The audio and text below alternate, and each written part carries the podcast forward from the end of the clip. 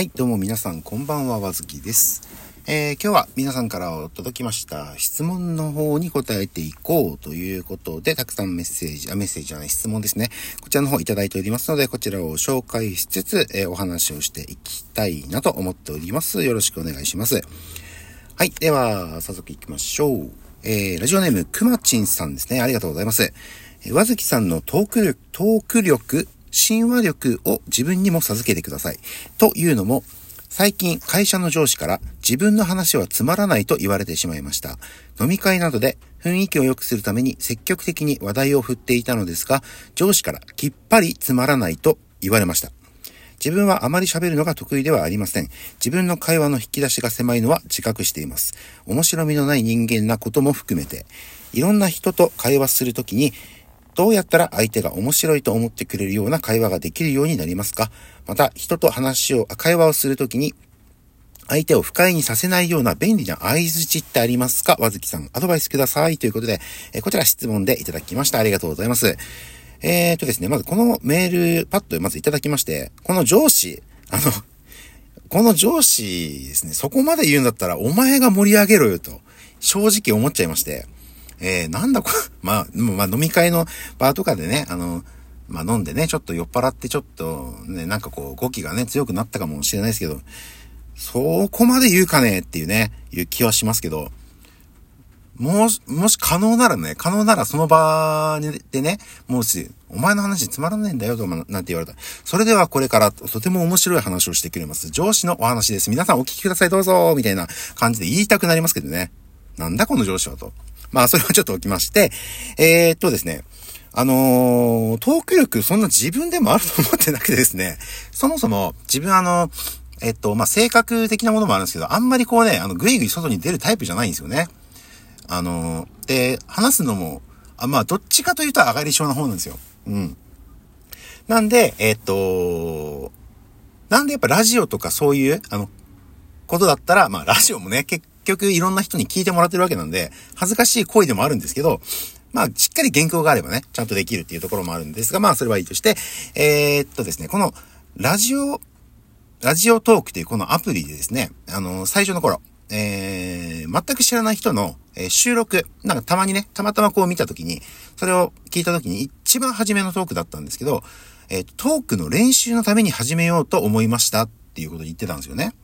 で、それ聞いて、あ、そういう使い方もあるのかな。普通にラジオとして、まあ配信するっていうだけじゃなくて、自分のトークの練習のためにやってみようっていう人も、あ、いるんだと思って、自分もまあ同じような感じで、うん、始めてみたっていうところがまず一番の始まり。だったんですけど、で、まあ一番最初って何話そうかなって考えるじゃないですか。なんで、まあ初めはただ好きな、好きな人、好きな人っていうかまあ歌手とかね、芸能人とか、あと好きなものとか、自分の趣味とか、そういうことただだらだら喋ってるのが未だに続いてるわけなんですけど、えー、なんで、そういう、うんと、まあその、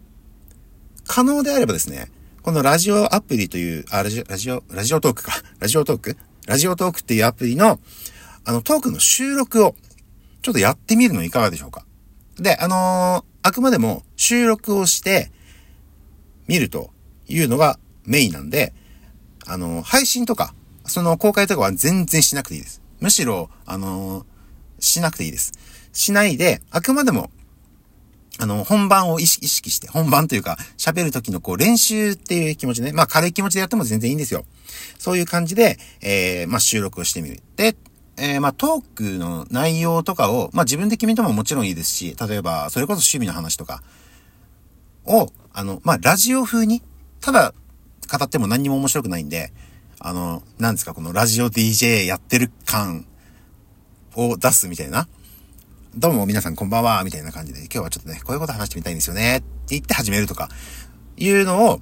最初はちょっと気恥ずかしいかもしれないですけど、なんかね、手、あの、形ができてくると、なんかね、あの、面白くなってくるんですよ、自分でも。そうなんですよ。なんで、えー、ちょっとこの収録、あの、配信は全然しなくていいです。公にはしなくていいので、自分で収録だけをまずやってみる。で、12分間なんで、意外と時間短いんですよね。で、えー、っと、それをま収録やってみると。で、やってみて、可能であればそれ自分で聞いてみて、まあ、自分は正直自分の声を聞くのが恥ずかしいので、自分の声はあんま聞いたことないんですけど、あのー、このトークをしてる最中に、なんか、愛の、合いの手っていうか、こう、つまずくことが多かったな。まあ、噛むのは全然噛まないです、正直。自分もしょっちゅう噛んでますけど、噛むのまあいいとして、あのー、あーとか、うーとか、うーんとか、こう、次の言葉が出てこなかったなって思うと、あ、じゃあやっぱり原稿とかね、ある程度必要なんだな、とか、ちょっとそれ今度ないように、スラッと言えるようにここうまく言えるように頑張ってみようとか、必ず改善点見つかってくるんですよ。自分ももうそんな感じなんですが、自分の場合はもうほんとめんどくさがりなんで、原稿は一応用意してるんですね。収録の場合。で、生配信の時は原稿は用意してないんですけど、まあ、ほぼなし。で、えー、もうその時の思いつきで話すっていうことだけなんですけど、えー、っと、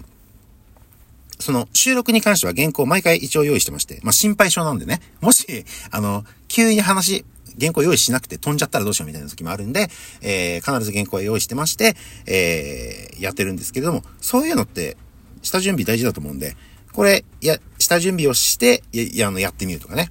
そう。で、もし、あのー、その収録をやるにあたって、あの、お題で困った時とかは、あの、収録、俺もね、あの、よく対応してます。困った時は、困った時は、お題ガチャっていうとあれなんですけど、収録の始め、収録してる画面って、なんか下の、左から2番目ですかね。とかになんかお題ガチャっていうのがあって、それを押すとお題をバーンとなんか1個出してくるんですよね。あの、例えば好きなアーティストはとか、出たことないですけど、なんか多分そういう系のことがね、人生で一番楽しかった時は、とか、なんかこう出してくれるんで、それについて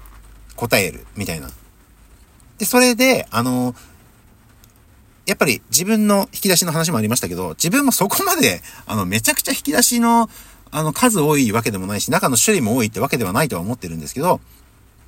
それを広げるためにもやってみようかなと。何かしら、あるんじゃないかな。例えば趣味だ、まあ趣味だったらね、まあすぐ、その人の趣味って何個かあると思うんで、こういうのが趣味で、こういうのが趣味で、こうこうこうこうって話せるんですけど、例えば全く自分に関係のない話が来てしまったら、どう対応するのか。結局アドリブ力も必要になってくるんで、で、そのお題ガチャって、お題ガチャに関してはもう何が出てくるかわからないランダム性なんで、それは正直自分あの、ドキドキはしてるんですよ。毎回配信、収録のたびに。で、収録は基本的に、あのー、削除とかしてないんですね。あのー、削除するのもめんどくさいってなっちゃうんで、収録して、もしですよ、お題ガチャとかで、あのー、変なテーマが来たらどうしようかなっていう時もあるんですけど、そういう時はやっぱり、それになんとかこう、うまく関連付けて、あの、別のこと、別の引き出し上げて、そこから話すっていうのを、鍛えられるんですね。このお題ガチャだけじゃないですけど、お題ガチャとか、あと、ま、その収録をしてみると、結構、あの、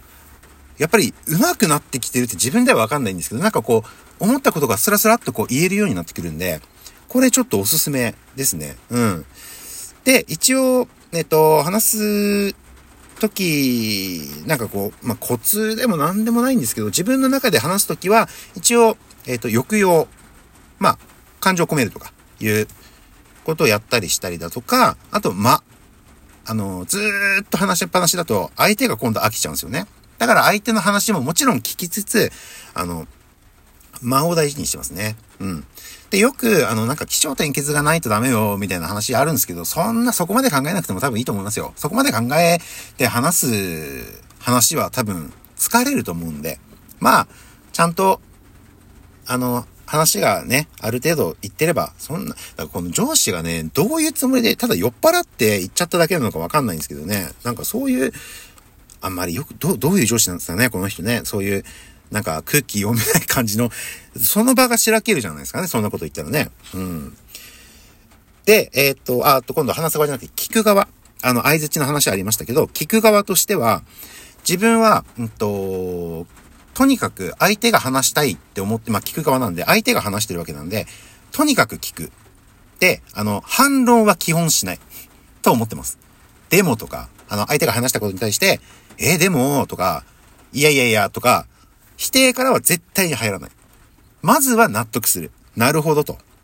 ああ、そうなんですね、とか。うん。で、それも感情結構込めます。割かし。で、リアクションはオーバーめにとってる。聞くときは特に。で、あの、なんか、ちょっと、さっきここでこういうことあったんだよ。えー、そうなんですか？つって。とか結構あります。自分でも。オーバーリアクション気味にする。反応がいいと、喋ってる方もやっぱり気持ちよくなるんですよ。あ、はい、喋ってる方。自分が聞いてる方だとして、相手の喋ってる人がなんかこう、おちょっと食いついてくれたって思うんですよね。なんで、ちょっと気持ちよく話してくれるんですよ。なんで、やっぱり話を聞く側は、まあ一応聞く側に徹するというか、いう感じにしてます。で、もちろん、聞くだけじゃなくて自分の意見も言うんですよね。なんで、えー、っと、相手がこうこう、まあ議論とかもそうです。相手がこう話してる時に、いきなり、俺はこう思うんですっていう意見に対して、いやいや、そんなわけないじゃん。っていきなり否定から入っちゃうと、もうその人の意見を全否定したことになって、なんかその人の、なんですかね、プライドも傷つけるし、自尊自尊心とかもね、傷つけちゃうことにもなるので、まず納得するんですよ。ああ、そういうこと、そういう考えかって。まあ同じこと反復するってよく言いますよね。こうこうこうで、こうこうこういう、こう、ああ、なるほど、そっかそっか。でも、あ、でもってあんまり言っちゃダメなんですけど、じゃあ、例えばこういう時には、こうこうこうで、こうこうこうなんじゃない？みたいな感じで行くと、あんまりこう、場が荒れずにね、行ったりするっていうのもあるので、話し方ってやっぱり結構大事だと思う。だから、あの、自分で言う、この、えっと、くまちんさんの、えっと、不快にさせないというか、便利な合図自分では、なるほどっていう言葉？とか、あとは感心するとか。